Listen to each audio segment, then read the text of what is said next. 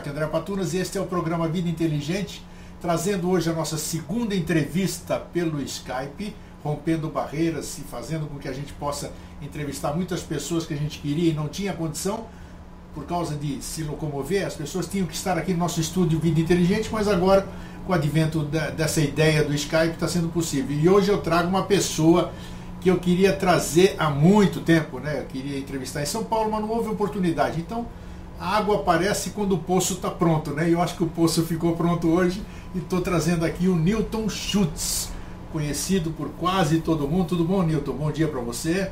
Tudo bem? Obrigado Tudo por bem? ter aceito esse convite. Eu sei que você tem um dia tarefadíssimo, né? Você tem instrutor, é astrólogo, você faz uma série de coisas.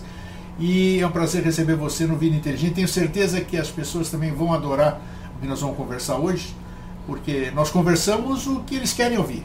Eu estava conversando outro dia com o Jorge, antes da gente fazer uma entrevista aqui, e, eu, eu disse para ele da dificuldade que a gente tem de manter esse tipo de conversa igual que nós vamos ter hoje em um outro lugar a não ser dentro desse nosso espaço. Poxa, não que sejamos diferentes, mas é que a gente hoje já não se satisfaz mais com conversa fiada, é, não gosta de perder tempo. Você tem alguma dúvida, você quer conversar alguma coisa sobre esoterismo, exoterismo ou iniciação, você não tem com quem conversar.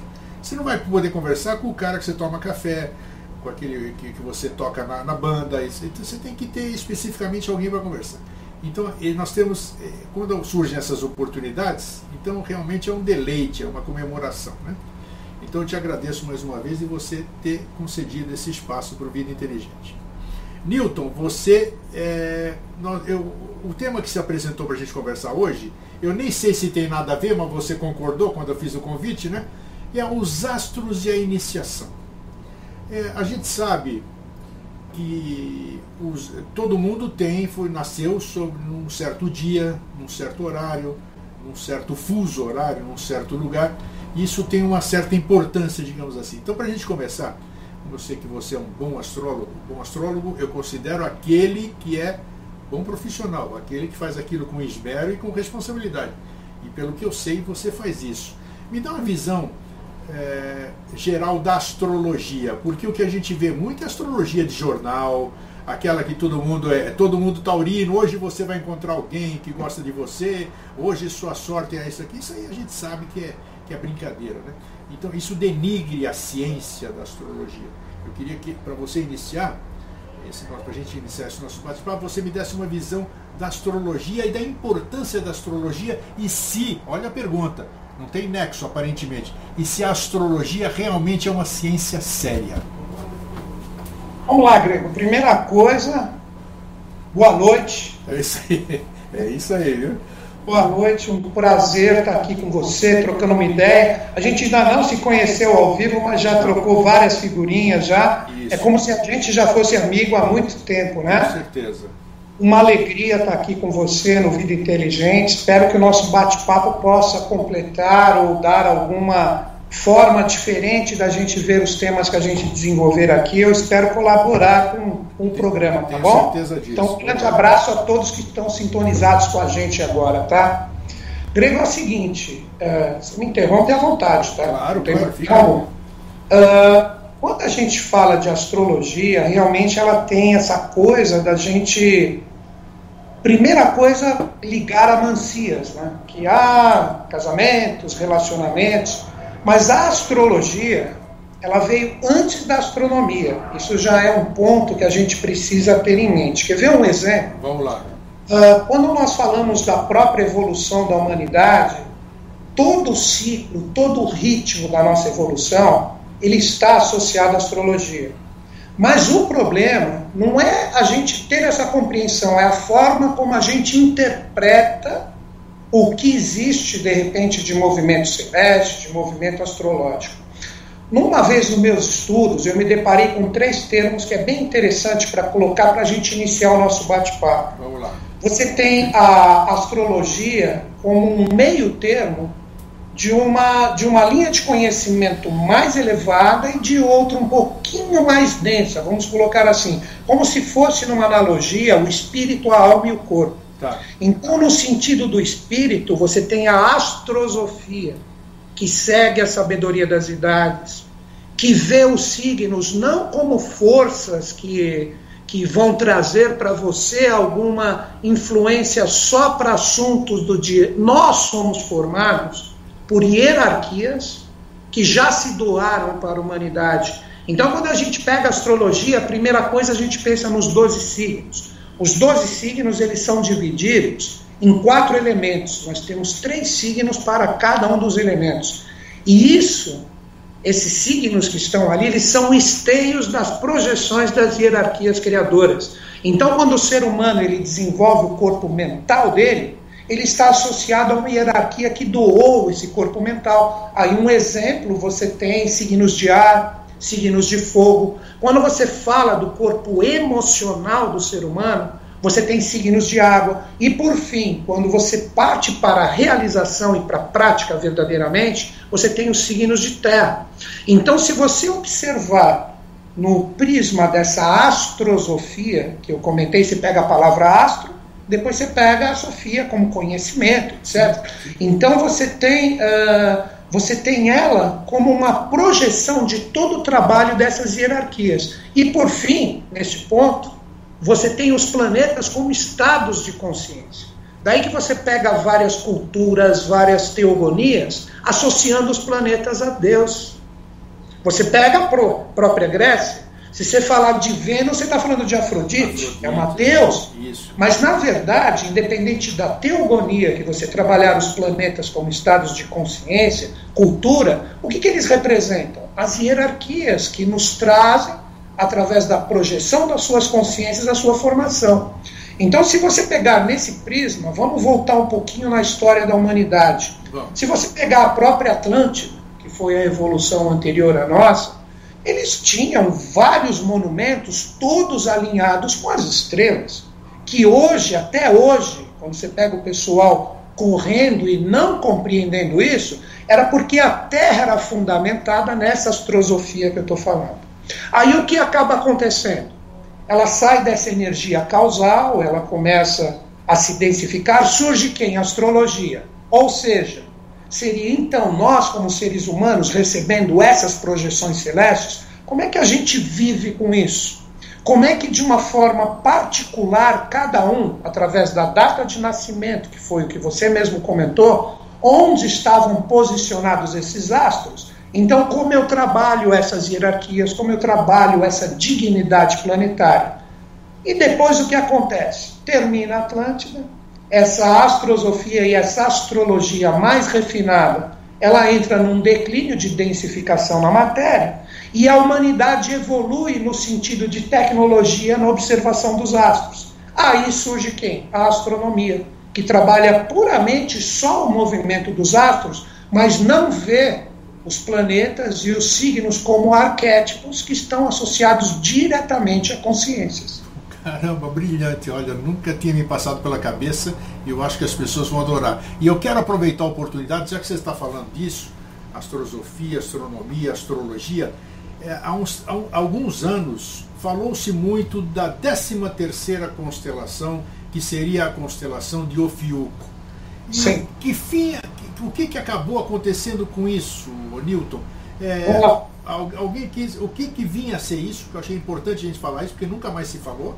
Deixou-se uma coisa no ar. Hoje algumas pessoas têm dúvida. E aí? Eram 12 ou 13 constelações, então? Como é que Então vamos lá. Vamos colocar primeiro um ponto que para muita gente que estuda astros e coisas assim, eu não vou deixar uma pulga atrás da orelha, eu vou deixar um rinoceronte.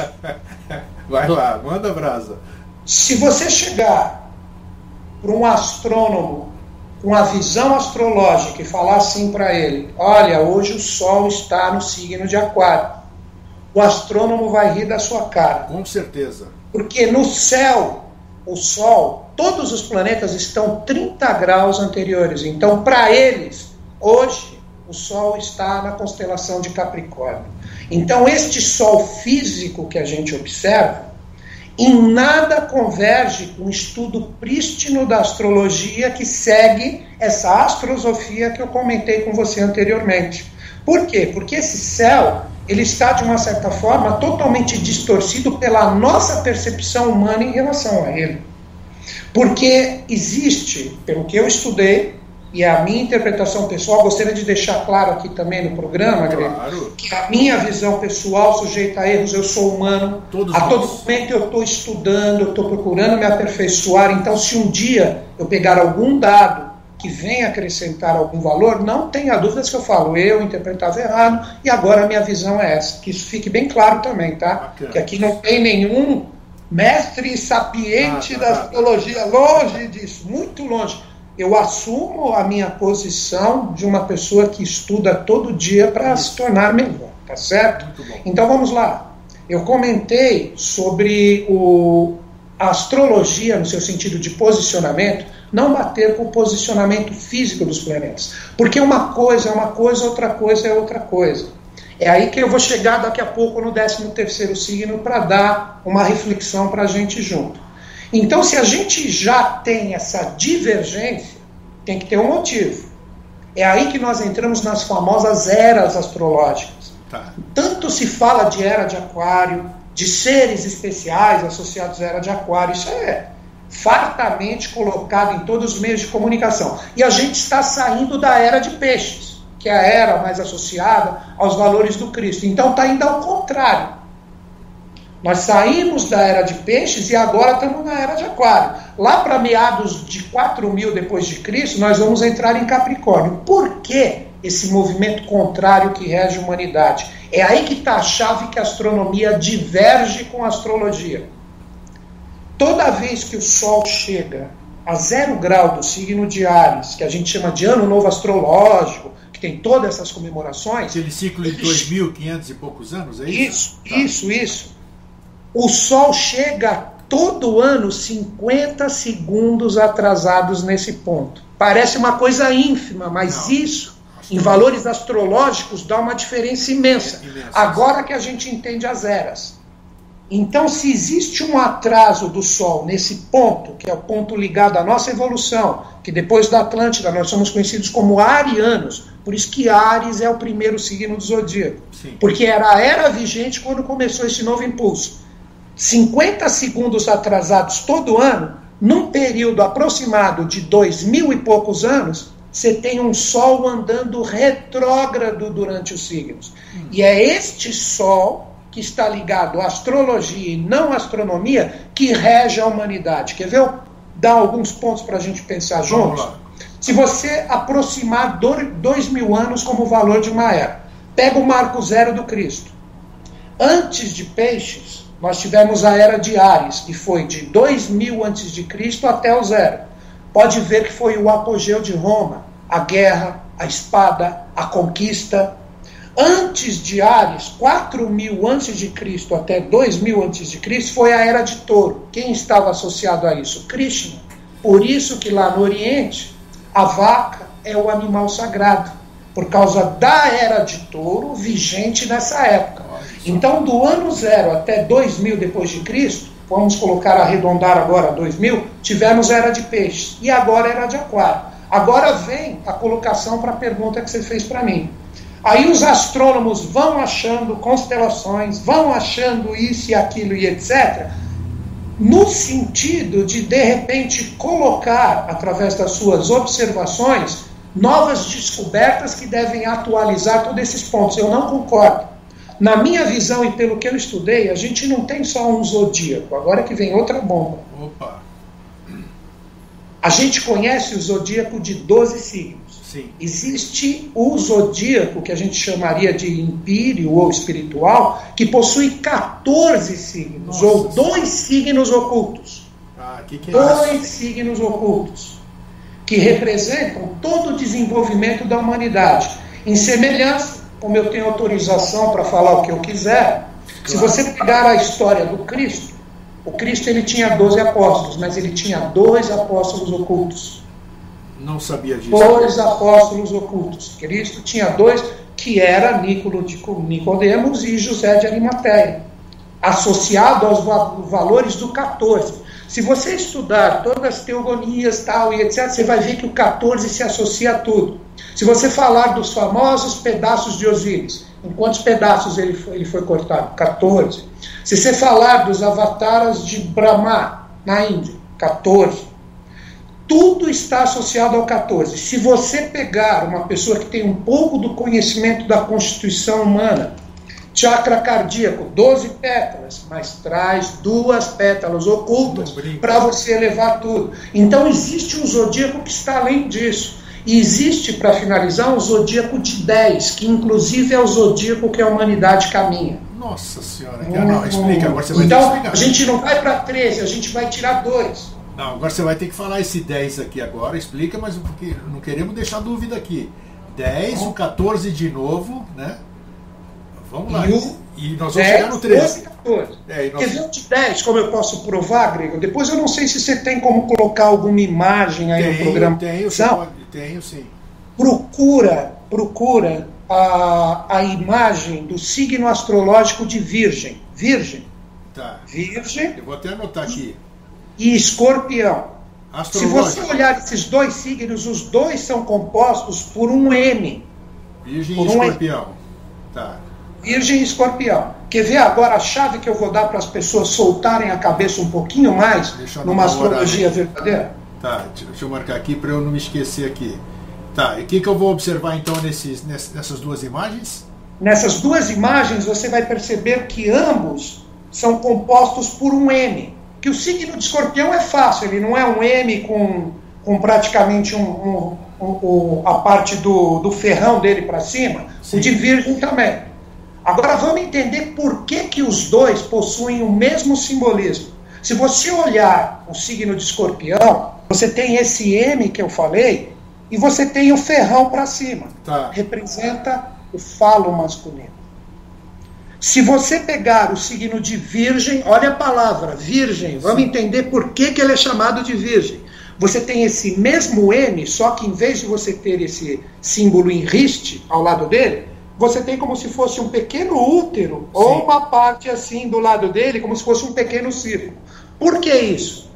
Porque a humanidade antes de nós termos a compleição dos 12 signos, porque as constelações, signos e etc., elas vão, for, vão sendo formadas de acordo com a evolução da humanidade. Sim. Como se no início da humanidade nós tivéssemos só uma, duas ou três constelações. Conforme a gente foi evoluindo como humanidade, essas constelações foram se ampliando. Mas vamos voltar ao mistério desses dois signos. Isso. Então, se você pegar, nós tínhamos numa época remota da humanidade, dez signos. Não existiam, não existiam Escorpião, Libra, que está no meio Nossa. deles, e Virgem. Existia um só signo que seria ele. Como a humanidade estava atrasada na evolução, foram obrigadas a caírem em hierarquias aqui para mudar o contexto evolutivo. E onde que eles caíram? No N. Em cima desse signo que é onde cair que vem Maia, Gaia, tá entendendo de onde vem essas sim, palavras sim. também? Que está associado a esse M. Quando esses anjos se projetaram ali, o que aconteceu? Tudo se polarizou. Porque quando eles caem, o ser humano era andrógeno, conhecido como Lemúria. Sim. E quando os anjos caem, divide esse ser humano que era andrógeno no princípio, no, no, no princípio hermético, que está associado ao princípio do gênero, masculino e feminino. Então, este signo M, ele se divide em dois. Pá! Que dá exatamente a energia mais masculina associada a escorpião, por isso que escorpião é regido por Marte, que é o planeta masculino. E nós temos Virgem associado com Mercúrio, que representa uma energia mais pura. Por que Virgem? Porque a humanidade não fazia sexo. Agora que muitos astrólogos que estão ouvindo o nosso programa entendem o porquê que se chama Libra ou balança que está no meio dos dois. Essas duas energias precisavam aprender a fazer o sexo para que a reprodução pós-androgenismo fosse instaurada. Daí que os astrólogos falam que Libra é relacionamento, coisa afetiva, e ele é balança, porque ele equilibra esses dois polos. No futuro, a humanidade, no meu ponto de vista, vai retornar para os 10 signos em vez de para 13. Porque nós seremos andrógenos não brutos como na Lemúria, e andrógenos conscientes como ensaio para o anjo, que será o quinto reino que será instaurado na face da Terra. Mas como é que você vai fazer o astrólogo de hoje que são o astrólogo que é aquele astrólogo que compra o Vega lá, sei lá o que, estuda e faz o. bota o sistema lá, data de nascimento, horário, local e sai automático. Como é que nós vamos fazer o astrólogo, digamos assim, é, faz, é, fazer ter essa mudança de consciência?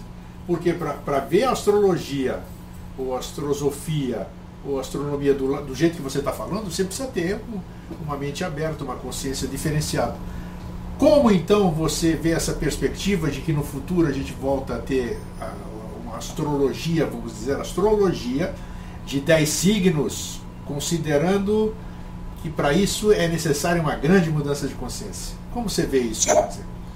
Eu vejo o seguinte, aí é a minha visão pessoal, né? Pessoal, eu, claro, claro. No futuro, no futuro, todas essas linhas de conhecimento hoje, não só astrologia, como o tarô, que é extremamente iniciático, a própria Kabbalah, elas vão estar inseridas dentro de nós como conhecimento. Então a gente vai utilizá-las como se fosse uma coisa normal. Assim como a gente está conversando aqui no Skype, isso vai ser uma consciência que vai ser passada na educação das crianças, que vai ser uma coisa absolutamente natural. Não vai, a gente não vai ter a necessidade da aplicação junto no sentido dessa tecnologia. Assim como eu falei para você que na Atlântida nós tínhamos templos, tínhamos monumentos, a Terra era toda astrológica. Por isso que quando eles, novamente, eu cito isso que eu comentei no início do programa, que você pega os estudiosos, os arqueólogos, eles não entendem como que poderia ter feito né, o, pirâmides perfeitas alinhadas com Pleiades, alinhadas com Orion e etc. Sim. Eu acredito que no futuro a gente também vai reformular não somente esses pontos. Tudo vai convergir numa linha de saber onde todos esses conhecimentos estarão agregados. Então você pode dizer que a astrologia vai estar na arquitetura, a astrologia vai estar. Porque ela não é uma ciência. Ciência mesmo é a astronomia porque ela não é comprovada com dados empíricos que nem a astronomia. Então não dá nem para você falar que a astrologia é uma ciência. Então ela vai ser uma consciência, na minha visão, que ela vai estar praticamente integrada com os nossos valores. É aí que eu falo que nós seremos seres humanos no futuro, andrógenos, novamente, com consciência, que é um ensaio desse quinto reino que no esplendor vai ser um anjo perfeito. Vou aproveitar você que é um, um cara mente aberta, uma pessoa que é estudada, e, e vamos, vamos posicionar isso aqui. Muita gente fala, você acabou de dizer no começo do programa a questão de nova era, estamos vivendo nova era. As pessoas acham que, que isso é de ontem para hoje, isso aqui. Então, é, nós estamos muito limitados ao tempo. A gente está aqui sempre falando bonito, né? Verbalmente é bonito falar, né? Os ah, para todos, eh, consciência do todo, atmi atmi atati e feliz sempre. Não esquece o namastê. O namastê, claro, namastê, todo mundo namastê, né? nem sabe o que é aquilo e estão fazendo. E, então, é, é, importante a gente lembrar que essa, essa, essa questão de consciência que você está falando é uma coisa que vem é, não muito longe desse tempo que a gente vive hoje. Né? Se a gente for pensar no tempo que a gente vive hoje, você está falando da androginia que vai voltar. Sim, mas isso, nossa senhora, né? em termos de. Vai, vai, vai lá para frente. Então, essa, nós temos é, o que você disse há pouco também, que a gente já vai vir com essa consciência. Quer dizer, os pais é, vão passando para outro lado, os filhos que vêm já vêm adquirindo uma nova consciência. Eu acho que isso é uma coisa que vai surgir naturalmente. E tenho muita, muita fé e muita esperança nisso.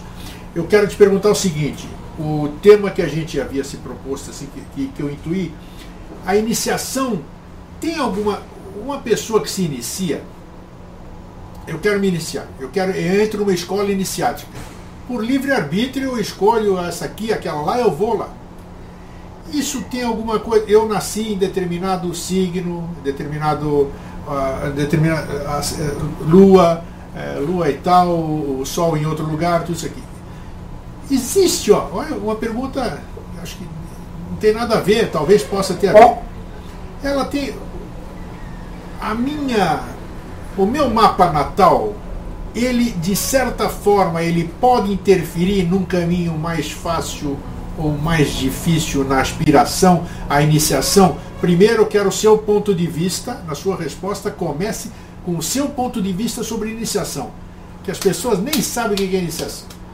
Ó, desculpe quem está falando, nem eu sei o que é iniciação, então não estou subestimando. Nem eu, nem eu. eu não estou ainda aprendendo. É, não estou subestimando ninguém, mas é que a gente fala muita coisa sem saber o que, que é. é o meu querido irmão Jorge falou que se fosse coisa, coisa firme seria terminação. Então, né? É, exatamente. Uma coisa que não tem fim. Não tem fim. Não tem fim. Pelo menos para mim não tem fim. Então, Por que... isso que ela é iniciação. Você está sempre, sempre se iniciando. galgando, caminhando e indo para frente. Então né? eu pergunto, o seu ponto de vista sobre iniciação. Segundo, segundo se, se, o, se o mapa natal da pessoa ela ter nascido naquele instante tem alguma, uh, tem alguma importância nesse aspecto. E terceiro, e terceiro, para você pegar um embalo, uh, todos, você, claro, como astrólogo, você. Sou estudante, eu não me considero astrólogo, Sim, viu, Como estudante de astrologia, de cabala, de uma série de coisas, como é que você vê você fez análise dos grandes seres, bodhisattvas, avataras. É, essa, geralmente quem estuda isso vai pegar lá para ver se realmente tem. Realmente esses grandes, esses grandes seres que passaram por aqui, eles tinham alguma diferenciação no seu mapa e que diferenciação era essa? Vamos lá. Ok, uau! É, Nossa. se vira, se vira agora. Três, cinco horas. Manda um abraço, não tem problema. Ah, vou tentar colocar minha visão sintetizando um pouco, Grego. Primeiro, a iniciação, como você mesmo colocou, né? Uh, uh, iniciação, o próprio termo em si já diz aquela coisa da gente iniciar algo, né? Não tem fim.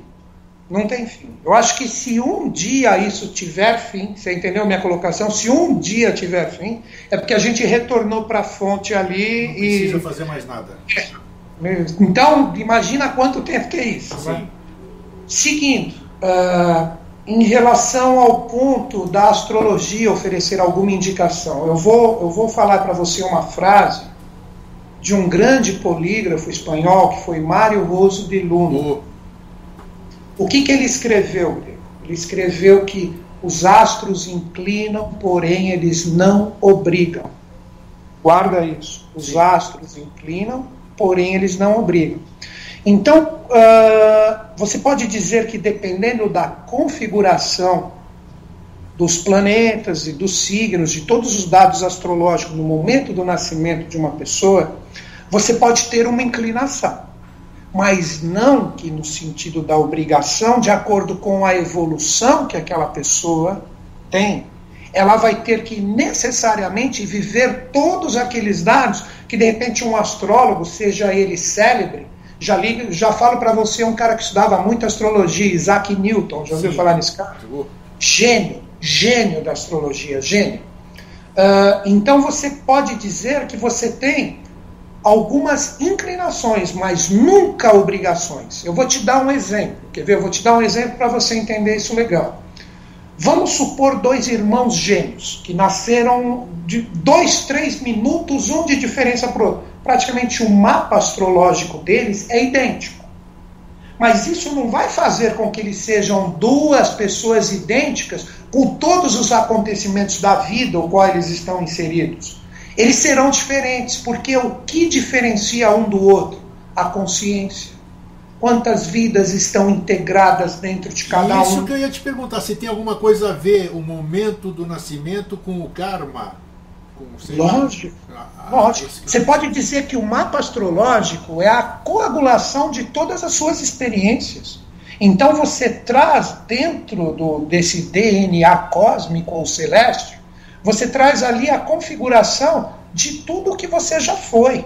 Então você tem ali todas, é, dependendo da visão de quem está vendo o mapa, Sim. a consciência, Sim. você pode ver todas as inclinações do que a pessoa foi nas suas vidas é anteriores. Tem esse alcance, tem essa Não que você, pelo amor de Deus, quando eu não. digo inclinações, não estou lá porque você viveu na Índia eu acho, e eu acho, anjos, não é isso? Ô Newton, uma palavra mágica que um querido colega teu, que aniversaria hoje, inclusive, olha só, Jaime Lopes Dalmal, um senhor astrólogo, ele me disse certa vez, e eu nunca esqueci, as palavras mágicas, a palavra mais mágica da astrologia, tendência.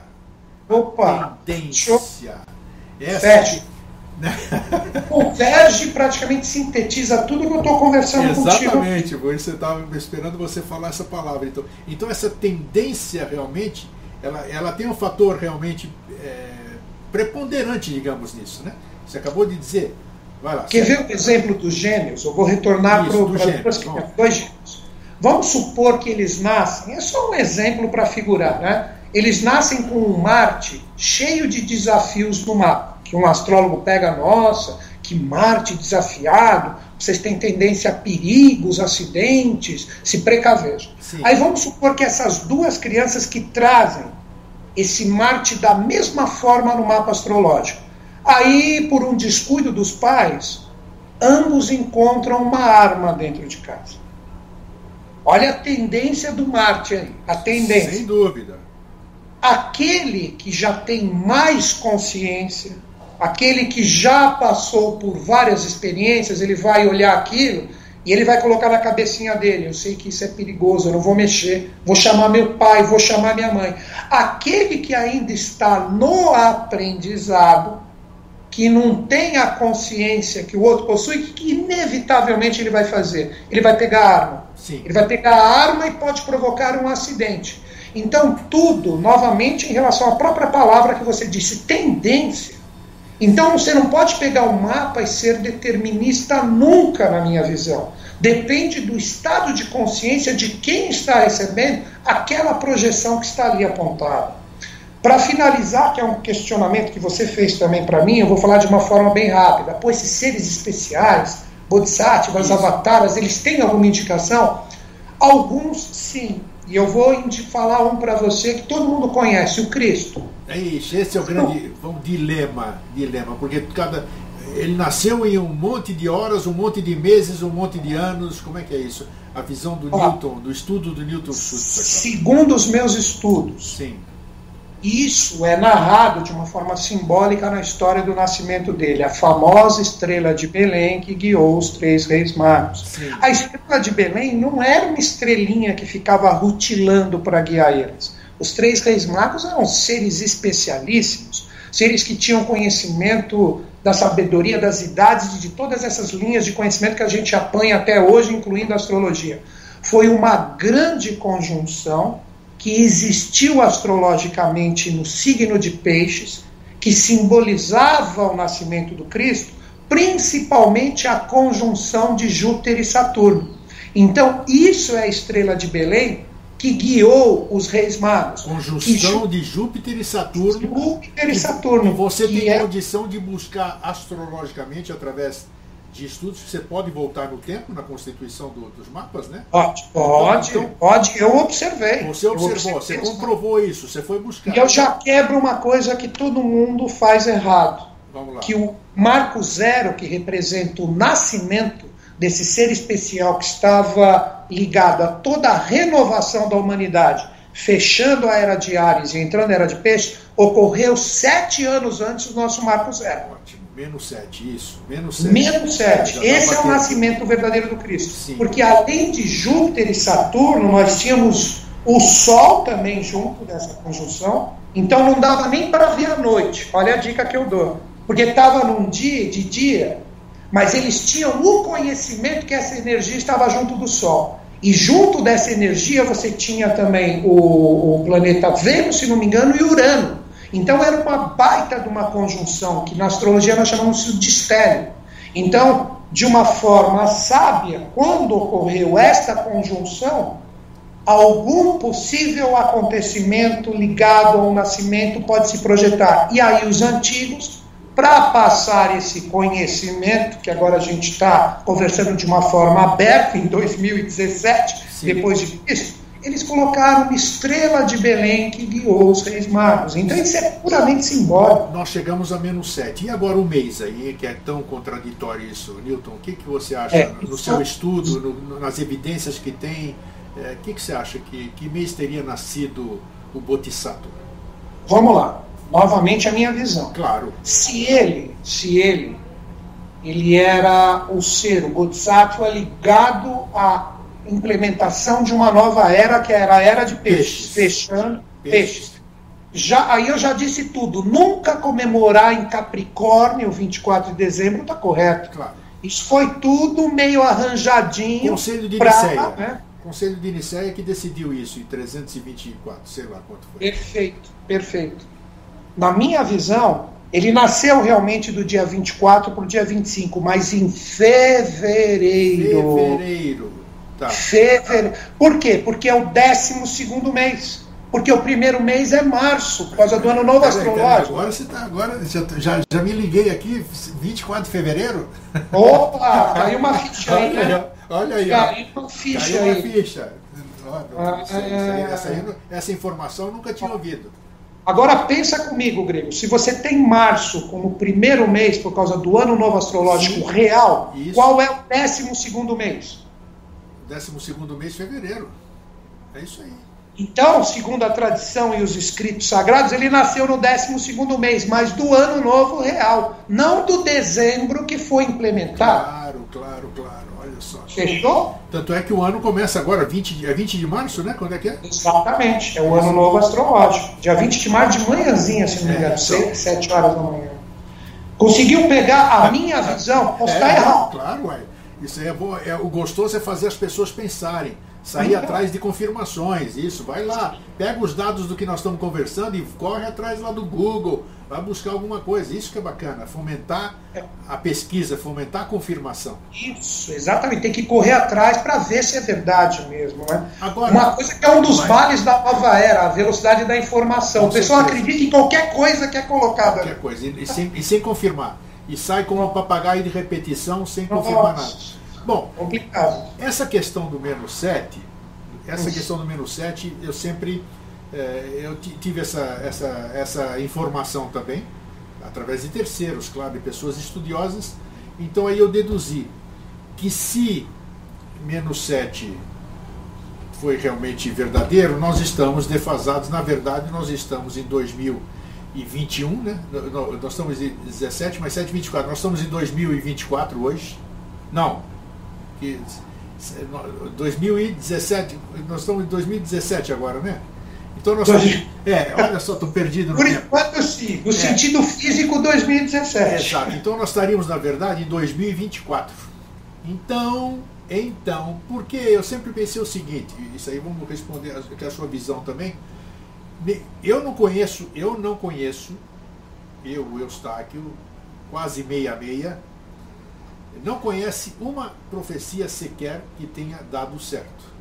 Isso não significa que os profetas não tem, inclusive tem a profecia do rei do mundo, que ainda bem que não deu certo, né? É isso. Eu estaria correndo até agora se tivesse acontecido aqui, né? E tomara que não aconteça. Mas eu acho que essa questão, esses profetas, ou esses sensitivos, ou esses videntes, ou essas pessoas que alcançaram alguma coisa, que eram tendências, quando eu estou vendo alguma coisa, é uma tendência acontecer aquilo. N fatores podem fazer com que mude essa, essa coisa. Então, um grande fato dentro de uma escola que eu, que eu me envolvi, que é a Sociedade Brasileira de Obiose, desde que eu comecei a entrevistar o Jorge Antônio Ouro em 2005, naquela coincidência do 28 de setembro de 2005, foi uma coisa incrivelmente maluca. É, causalidade, né? Causalidade incrível, é isso? Essa palavra que eu também aprendi. Houve uma grande frustração dentro da SBE. Nós não estamos falando nada em nome dela, nós estamos aqui batendo papo. Por Né? favor, por favor. Exatamente. Eu sou, eu estou aqui conversando, mas em 28 de setembro de 2005 esperava-se a aparição do Avatar, a manifestação do Avatar, e não aconteceu da forma que as pessoas esperavam. Eu, na qualidade de, de ignorante da questão, que eu não sabia de absolutamente nada disso, é, eu falei, não tem que ter alguma coisa, porque por que, que não aconteceu o que estava se esperando? Se, se, eu, se eu promovo a abertura de uma loja, se o bombeiro não me dá alvará, eu não consigo abrir a loja no dia que eu quis, que eu queria. Então, uma série de fatores. 28 de setembro de 2005. Eu quero que você me fale dessa data astrologicamente. né, vamos falar da, da sua área. Astrologicamente, astro astrozoficamente, gostei da astrozoficamente e, né, e astronomicamente, 28 de setembro de 2005, considerando, veja só, olha a encrenca que é para a gente responder isso. Porque 28 de setembro de 2005 é uma data irreal, que não existe, é, é um calendário mentiroso, é um calendário que é um 71, vamos dizer. E nós não estamos, é um, inventar esse calendário e nós estamos vivendo numa farsa. Porque nós, há duas certezas que nós temos na vida: de que um dia nós vamos passar para outro lado, ou seja, vão virar pó, isso é líquido, certo? E a segunda é, eu sempre falo isso, que hoje não é dia. Dia de que dia é hoje? Hoje não é dia. Está aqui, 14 de fevereiro de 2017. Não é. Que dia é hoje? Sei lá que dia é hoje. Não sei que dia que era, não sei que dia que começou isso aqui, não sei que dia nós, nós pegamos marcos aí, estabelecemos e vivemos numa farsa. Então, Newton, eu passo um rojão, que eu sei que é um rojão para você. É, 20, coloco minha visão. Claro, ué, 28 de setembro de 2005. Que Olha, que vamos lá, dia? vamos lá, Grego. Uh, a primeira coisa que eu acho que a gente deve refletir quando a gente fala dessa data, que essa data é uma data que envolve, independente de calendários, um momento muito especial para a humanidade. Porque existe um, um arquétipo, uma energia causal ligada a essa data, que está muito além da nossa compreensão humana, né? Está muito além da nossa compreensão humana. Porque existem calendários que são calendários muito mais verdadeiros, condizentes a essa nova era que a gente está vivendo, porque esse calendário gregoriano que a gente segue, ou mesmo calendários lunares de civilizações do Oriente, que dá divergência com o ano novo da gente, que a gente bem sabe disso, né? Então, nessa data, se nós pegarmos no sentido, vamos dizer assim, dessa astrosofia que você comentou, a gente pode dizer que a gente tem um impulso muito grande do que seria a era de Aquário começando literalmente a se libertar das amarras da era de Peixes. Você chegou a, a mapear o 28 de setembro de 2005? Olhei, olhei, eu olhei. Eu sempre procuro observar, todo dia eu abro e dou uma olhadinha, né? Nesse dia eu não posso falar nada assim de uma configuração específica fortíssima que aconteceu. Certo nesse sentido, ou a minha visão não conseguiu alcançar isso, que é bem possível. Perfeito. Que é bem possível. Mas se nós pegarmos é, essa astrosofia, novamente, que, que está ligada a ciclos, está ligada a, a regentes de ano, etc., essa data é um marco para a humanidade, no sentido de consciência. No sentido de consciência. Então, quando a gente fala da astrologia nesse ponto, você pode dizer que você tem uh, esse sol retrógrado, lembra que eu falei desse sol que vai andando 50 segundos atrasados todo ano, aonde ele começa a falar assim para a era de peixes: tchau, humanidade, chega de misticismo, chega de, de ficar procurando Salvador, não procurem gurus e mestres, o que foi a grande decepção para muita pessoa, sendo que você citou o evento, que muitas pessoas esperavam uma coisa e não foi. Por quê? Na minha visão, não enxergaram o arquétipo de consciência que estava envolvendo o momento, porque eles esperavam de determinados fatores que envolvem essa data de uma forma ainda totalmente associada aos valores da era de peixes. Então eles estavam atrasados, eles estavam no passado. Já quem estava um pouquinho mais desperto, um pouquinho mais ligado ao que realmente essa data representa, começou a partir dela, depois de 2005, enxergar todas as grandes transformações que o planeta está vivendo, que representa exatamente a era de Aquário. Então, como você citou o próprio termo astrosofia, associamos à filosofia, é uma forma filosófica, na minha visão, como eu expressei aqui para você, em relação a esse momento astrológico envolvendo, envolvendo este dia. Porque essa grande transformação que o planeta vive agora, isso já foi anunciado em livros escritos no século passado. Agora eu jogo uma reflexão para você. Uh, segundo os meus estudos, desde 1900, com o nascimento de seres especiais, cada ano passado equivale a 10 anos no sentido de consciência, porque a humanidade está atrasada. Desde 1900. Então, se agora você aproxima, se passaram 100 anos, então, no sentido de consciência, hoje, nós estamos para lá do ano 3000 para lá do ano 3000. Sério mesmo, Newton? Porque eu acredito, eu acredito. No que, que você se baseia? Porque muitas vezes eu contesto aqui quando, quando eu ouço algumas coisas nas minhas, na, nos meus entrevistados, tudo. Eu falo, pra, eu falo para eles assim, né? Onde é, que, onde é que vocês estão vendo essas coisas que eu, que eu não consigo alcançar? O fato de eu não conseguir alcançar não significa nada. Isso é, é questão da percepção de cada um, né? É, onde você está vendo aqui? Eu aproveito para perguntar para você como você consegue enxergar realmente essa evolução de, de a gente? No, no que, que, me dê um exemplo prático assim na, na, na para uma pessoa leiga totalmente vamos dizer que eu não tenha nenhum conhecimento exo ou esotérico onde eu poderia me alicerçar para tentar perceber um pouquinho disso que você acabou de dizer? Vamos lá pensa na humanidade anteriormente a 1900 Quantos séculos andando de cavalo? Verdade. Isso é, isso é notório, é histórico, tá lá. Todo histórico, mundo... tá lá, não tem como contestar. Comprovável, não é ninguém que contou, você consegue comprovar, tá lá. O que, que o ser humano conquistou através de tecnologia e etc. no século passado, em relação a vários séculos anteriores? Tudo, uma Ferrari. Tudo. Incrível. Então, pouco tempo. Criou, está fotografando isso e aquilo, internet. Sim. Você já pensou? A gente mostrando isso há três, quatro séculos atrás para uma pessoa? Falar, o que, que é isso, né? É. Então, desde 1900, que a gente teve o nascimento de, de sete seres especiais na face da Terra, ligado ao quinto sistema evolutivo, a gente já começou a estar totalmente imerso nos valores desse quinto princípio. Daí que você pega, oh, vou colocar, eu, eu não vou dizer que eu acredito 100% em tudo ali, mas vou colocar.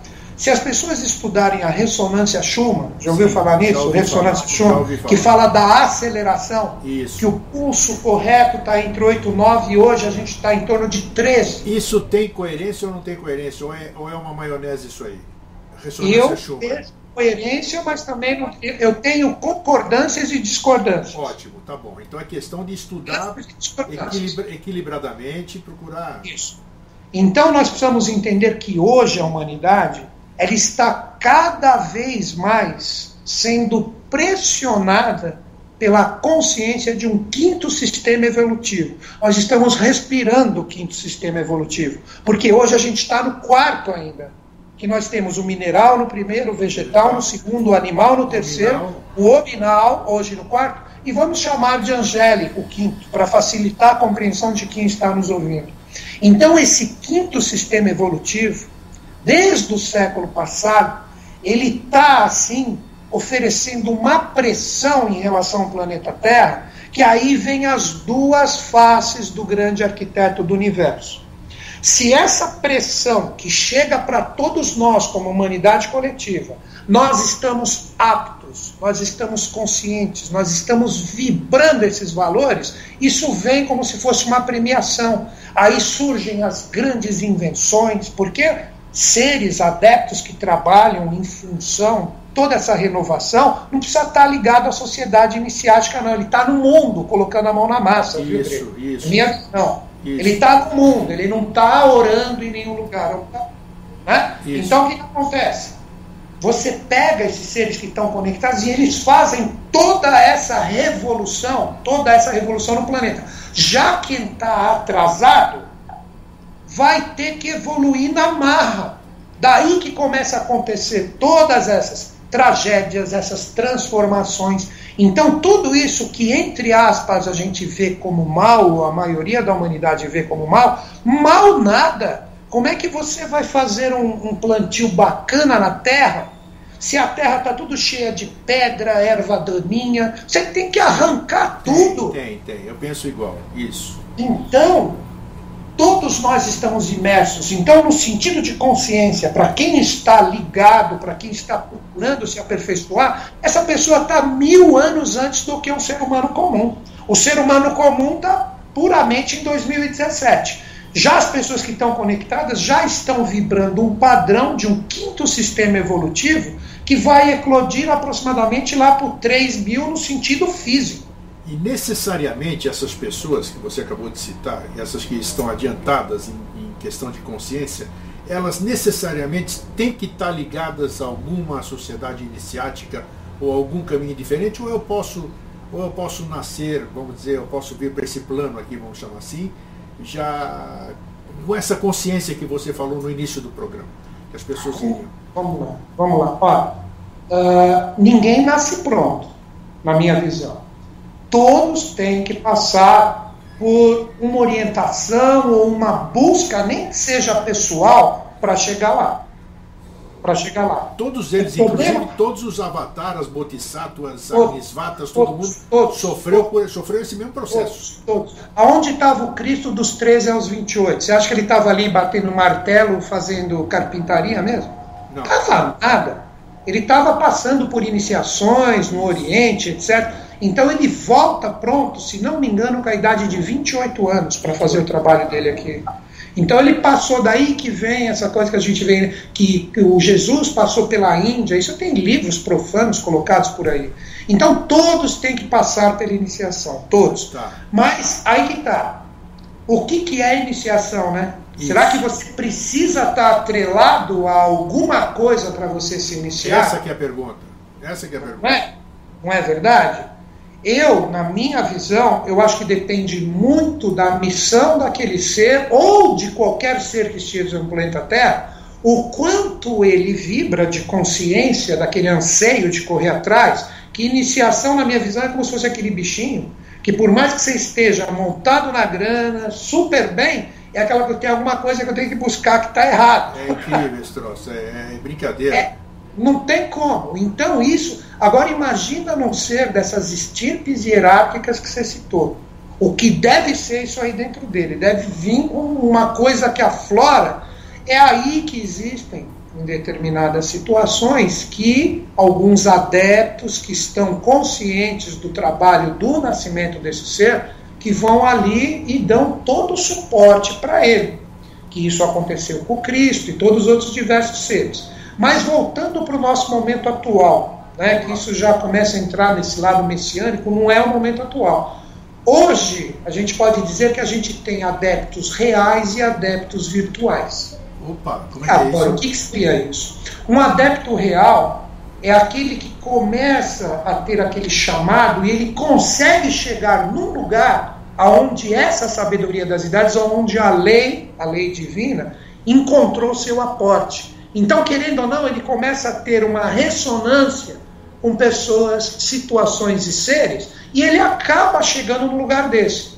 O Yu, que seria um adepto virtual, aquele que independe totalmente disso, mas ele está conectado ao propósito e ele está no mundo realizando, sem estar atrelado necessariamente Entendi. a um lugar. Claro, claro. Então eu vejo esses dois, esses dois tipos de pessoas que estão na iniciação, no adeptado, que é uma coisa muito mais séria do que puramente só a iniciação. Né?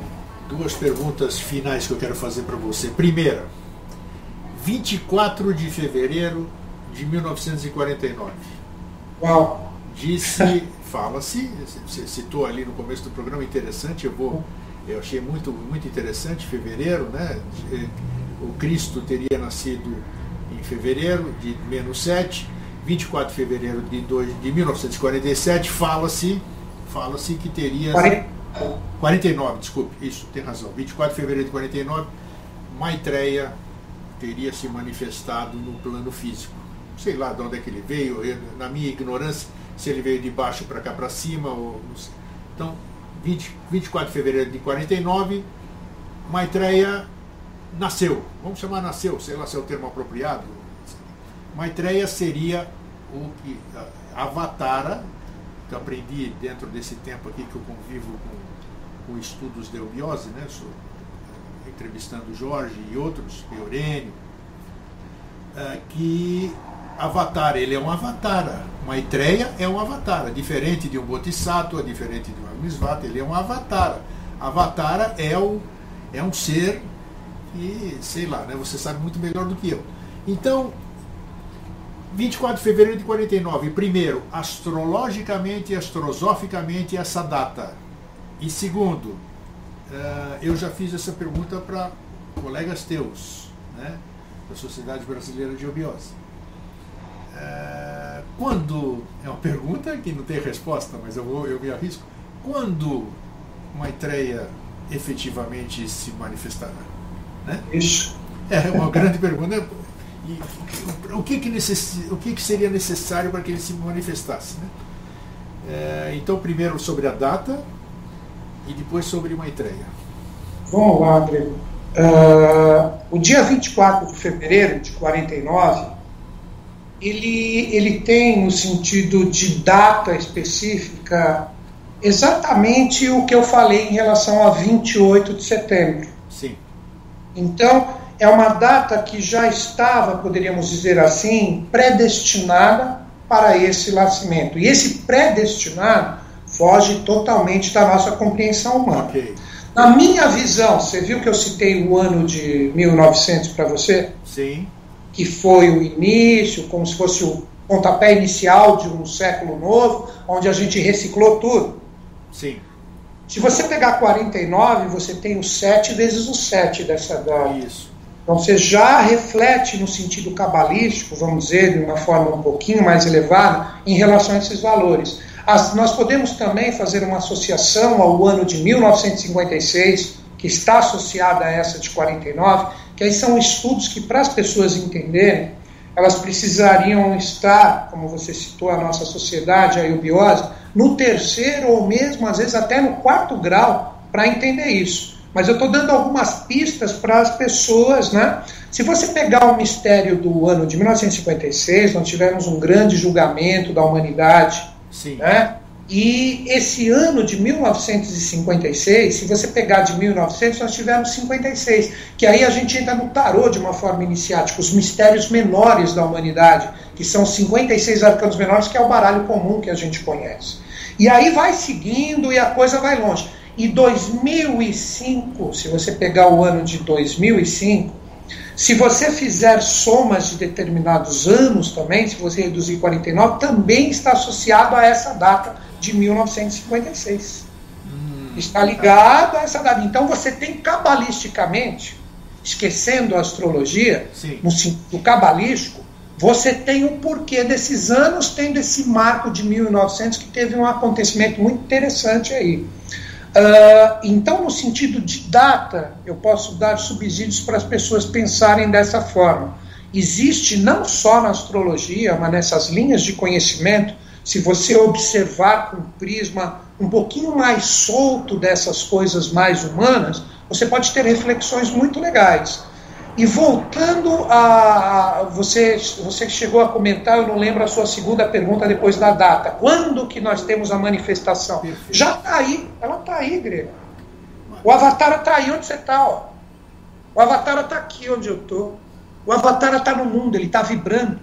Todas essas grandes transformações, tudo que está acontecendo são vibrações dele, só que eles não estão no sentido físico, Sim. no sentido físico, como a gente espera e necessita. Por quê, Grego? Quer ver?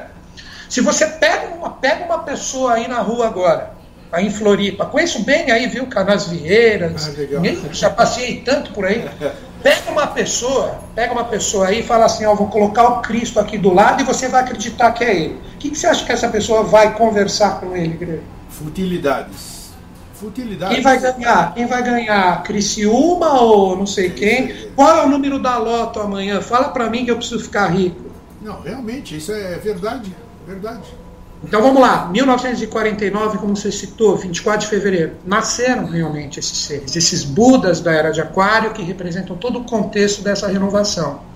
Só que o grande arquiteto do universo, estou utilizando essa palavra maçônica para uma melhor compreensão, ele não permitirá mais que corpos divinos eucaristificados da estirpe desses seres que você citou sejam imolados pela ignorância da humanidade que está atrasada. Isso é verdade. Então eles estão preservados em determinadas dimensões espirituais do planeta, aí que a gente, isso qualquer pesquisa fácil na internet, pode conectar o telespectador do seu programa aos mistérios de Agartha, Avalon, Shangri-La, Shambhala. E esses seres, e esses seres, eles estão cumprindo o papel deles desde 1949 e eles não são velhos anciões, porque eles ficaram grande parte desse tempo até agora em sono paranirspânico. Isso, já li essa. É o sono onde não existe envelhecimento. Eles são jovens, eles são jovens. E segundo o livro que é aberto de forma pública, você pode encontrar em qualquer qualquer departamento de eubiose, se chama é, Ocultismo e Eubiose. Antes era Ocultismo e Teosofia. Se você pegar no capítulo. Escrito pelo professor e pelo Mário Rosso de Luna.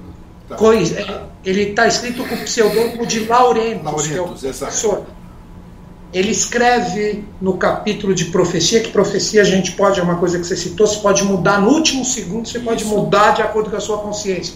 Ele escreveu ali que no ano de 2016, que é a profecia do rei do mundo. Sim.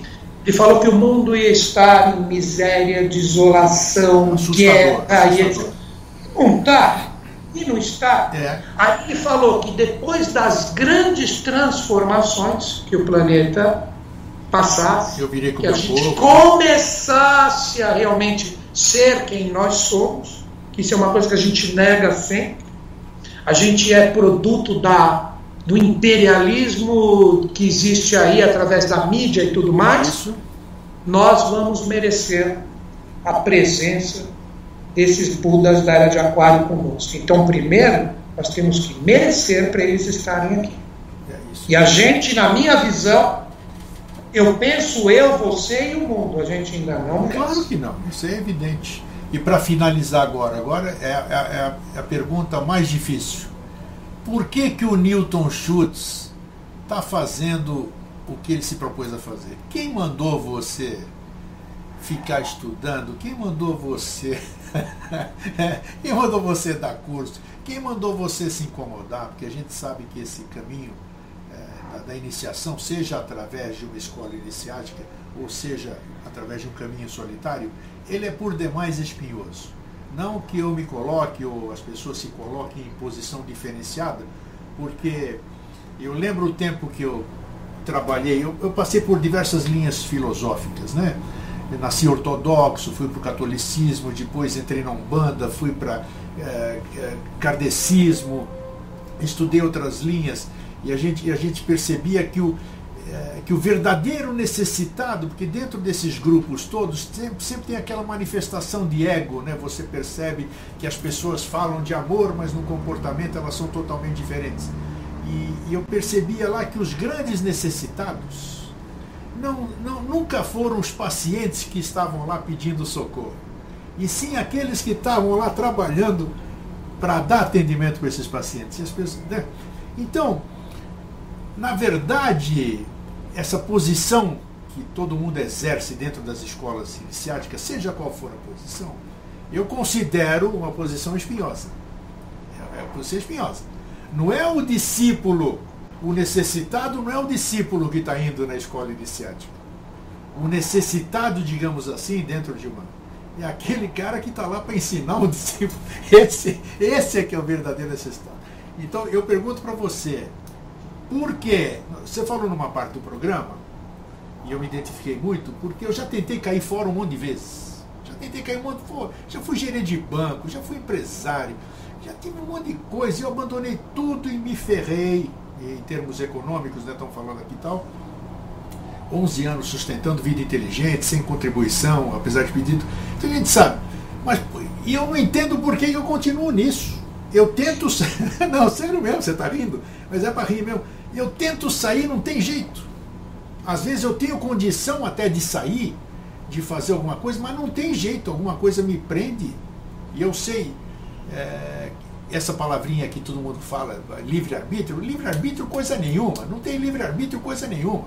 O teu livre-arbítrio vai até, vai até um determinado limite. Depois disso, meu amigo, dançou. Então eu quero saber, o que que levou o Newton Schultz, é um jovem, podia estar fazendo como eu. Como... 5.3. Ah, tá então, mas nós somos jovens, eu vou para 6.6, nós somos. Tá aí. Por que essa opção? Você podia estar tá curtindo, né? eu sei que você, você, você tem moto, você, você é roqueiro, tem uma série de coisas. Então tá, por que, que você não larga tudo e anda de moto? Por que, que você não vai tocar sua música? Por que, que você não vai fazer só as suas consultas astrológicas? Eu não faço consulta, não. não é, Senão, o, seu curso, o seu curso, os seus cursos, é, desculpe, foi, foi mal colocado. Por que, que você continua nisso aí? O que, o que faz com que você esteja esteja nisso, nisso que a gente trabalha com coisas não táteis. Tudo que a gente fala, a gente não pode, a maioria das coisas a gente não pode provar muitas coisas assim. E o que que faz o ser humano, digamos assim, você e mais N pessoas que, que você já cruzou e a gente se relaciona, o que, que faz as pessoas optarem por esse caminho? Tendo o pseudo livre-arbítrio de fazer o que bem entender. Vamos lá, Gregor. Vou dar de uma forma assim, nem sei quanto tempo eu tenho para responder pode, isso. Pode falar o quanto você quiser. Vamos lá. Não, mas eu vou tentar ser sintético, Gregor. Uh, essa busca que começa naturalmente dentro de nós, que ela não tem fim também, né?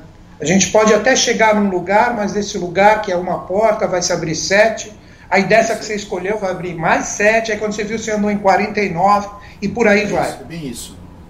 Todos nós, dentro de nós, para uma fácil compreensão, para não ficar colocando termo técnico, oriental aqui, nós temos uma centelha espiritual dentro de nós, todos.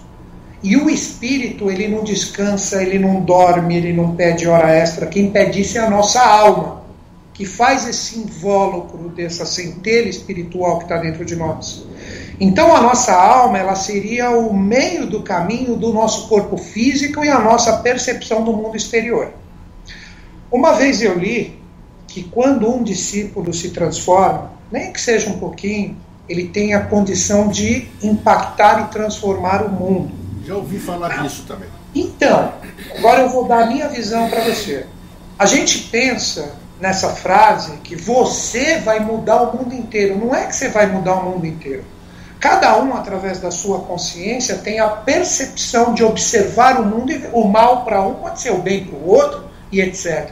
Então, quando você se transforma um pouquinho, você impacta o mundo por quê? Porque você vai ver o mundo exterior de uma forma diferente. Não é que você está mudando o mundo, você mudou a sua percepção de ver todo o mundo interior, exterior através do seu interior. Então, é figurado e simbólico essa frase. Não é que você vai mudar o mundo, você vai mudar a sua percepção em relação a ele. É aí que eu entro por com muita transpiração, muito esforço, muita superação, muita disciplina. Também passei por tudo quanto é lugar. Tudo, tudo com os meus. Estou com dois ainda, agora em junho, dia de São Pedro, vou fazer cinco três. Quando eu achei um lugar onde tudo que estava difuso, desconexo, começou a colocar tudo num prisma, que é a sociedade que eu pertenço, que você já citou ela, Falei, nossa, aqui é um caminho. Que aí começou a acontecer uma porta, abrem sete, abrem mais sete, e não para, não tem fim. Eu percebi que quanto mais eu me supero e quanto mais eu procuro me aperfeiçoar através desses estudos, eu mais me conecto a essa centelhinha que está aqui e aperfeiçoo a minha alma seria mais ou menos assim. Vamos supor, Tony, você está com uma barriguinha aí, está tomando muita cerveja, você precisa tirar isso aqui. Eu não vou ter que malhar, não vou ter que correr, andar de bicicleta. Vai doer ou não vai doer? Vai. Nos primeiros dias. Sim. A gente faz a mesma coisa com a nossa mente. Só que é muito mais fácil você pegar um livro e fechar e falar assim: Isso aqui não serve para mim porque eu quero assistir. Plim, plim. Entendeu? É muito mais fácil eu fazer isso porque ninguém vê que são meus valores internos. Então eu não vou dizer para você, muito longe disso, que eu já conectei o que possivelmente está aqui dentro de mim, que é uma coisa que todo mundo tem, que a gente chama vulgarmente de espiritualidade. Mas eu já percebi que quanto mais eu me esforço e não desisto, Isso eu falo para todos os alunos, seja onde for, eu falo, não desista. Porque se você desistir e aquilo já está um pouquinho conectado, quando você menos esperar que você vai bater a cabeça aí fora, você está de volta. É verdade. É não tem jeito, não tem jeito. Então o que me levou a isso foi a pequena visão que eu tenho das conquistas que ainda podem acontecer, independente de tudo. Então, é religião? É, mas no sentido de me religar a mim mesmo e ao todo que eu estou inserido. Nunca uma religião dos valores de eras antigas, onde eu tenho que ficar abençoando, orando e sendo fanático em relação ao que eu acredito. Maravilha. E você está feliz com o caminho que você escolheu? Tô, tô. Seria praticamente um, uma das partes aonde uh, eu me sinto mais realizado, independente dos desafios. Independente dos desafios. Por quê? Se tivesse tudo muito bem, na minha visão, teria alguma coisa errada. É, sem dúvida. Sempre tem que ter alguma coisinha para a gente buscar. Tem que ter a polaridade, tem que ter as, as, as, as vamos dizer assim, as, as formas divergentes de, de verem como você está vivendo, como porque é, não é no conforto que a gente evolui, são nos desafios. É, o bom marinheiro, você, você conhece ele na tempestade, né? É isso. E é isso que eu vivo desde que eu entrei nesse caminho e sigo adiante. Já tive inúmeros motivos para falar: chega disso, vou andar de moto, vou tocar guitarra, que vida é isso? Eu acho que se eu fizesse isso, Grego, eu estaria andando a passos largos para trás em vez de estar andando para frente. Ou, no mínimo, estar parado. Quando eu digo para trás, não estou querendo dizer que eu vou voltar para o passado. É, claro. Eu diria que, no sentido de consciência, eu estaria atrasando e muito a minha evolução. Então, por mais que me derrube, eu levanto e sigo adiante. É eu não desisto. Newton, muito obrigado pelo papo. Puxa vida, fiquei muito feliz. Tenho certeza que quem vai nos assistir ficou muito feliz. Eu tenho certeza que você vai retornar também para a gente falar de outras coisas, né? Isso é sempre bom a gente estar tá trocando, falando a mesma linguagem. Quer dizer, eu na qualidade de, de perguntador, vamos dizer. então, aprendi muito hoje. Então, é assim, é gostoso assim, papo e as pessoas tenho certeza que vão se agradar muito. Então, muito obrigado por ter despendido esse seu tempo esteja sempre à disposição aqui. É, o Vida Inteligente está sempre à disposição para o que você necessitar, para a divulgação dos seus cursos, para quando você estiver em Floripa, a gente bater um papo aqui no estúdio. Te agradeço mais uma vez e que você tenha um caminho brilhante e, e que consiga chegar aonde a gente tem que chegar, tá bom? Eu que agradeço por tudo, tá, Gregor? Obrigado. Estamos juntos aí, colega. Um grande abraço para todos vocês aí, tá? Para todo mundo que ficou com a gente aqui, aguentando nossas loucuras. é isso aí. Um fraterno abraço e um feliz sempre, Newton. Tchau, tchau, querido. Obrigado, Breno. Até mais.